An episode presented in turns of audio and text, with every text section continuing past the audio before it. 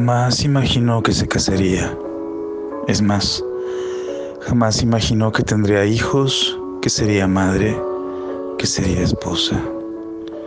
Una de esas mujeres que han dejado de arreglarse con ahínco, que se dejaría el cabello a medio teñir, que saldría por las mañanas con el cabello mojado y la boca sin pintar, que miraría por sobre el hombro a las amigas del cotilleo que continuaban una vida disipada, como solteronas viviendo una vida en soledad, rodeadas de gatos, perros o amantes sin dinero. Mientras conduce el auto, piensa en su matrimonio como un triunfo y en su marido como un trofeo aunque los orgasmos presumibles hayan abandonado la cama matrimonial ante el rancio olor de la monotonía. Hacerse de la vista gorda ante las infidelidades de su marido por mantener la estabilidad de una vida en pareja.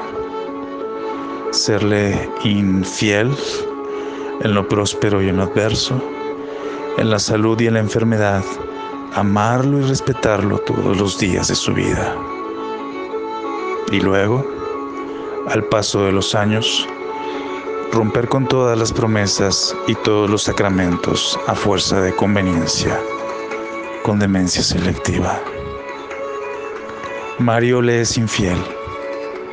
Ella lo nota cuando ocurre el hecho, con solo verle a los ojos.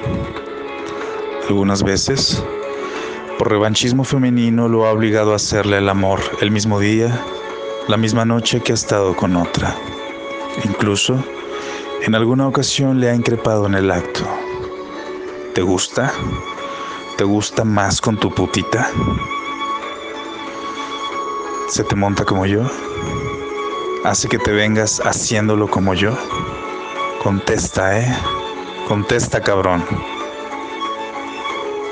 Mientras conduce el auto, Piensa en su marido como en un triunfo y en su matrimonio como un trofeo. Es verdad. Ya no está en forma. Ya no posee esas piernas poderosísimas que antaño más de un hombre deseaba derrumbar.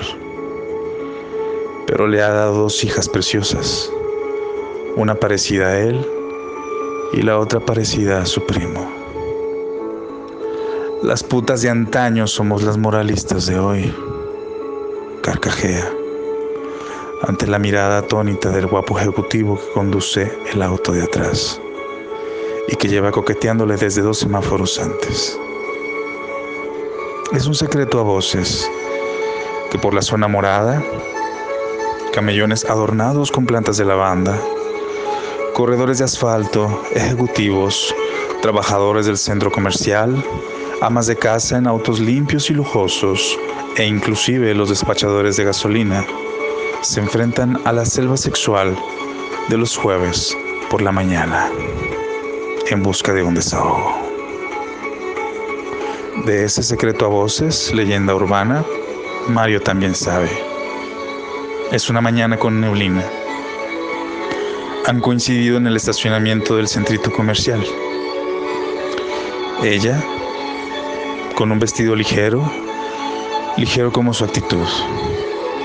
Mario, con su traje oscuro, azul corporativo, la camisa azul como el cielo y la corbata verde pastel, los bostonianos lustrosos, el rojo de la vergüenza en el rostro, el zipper del pantalón abajo.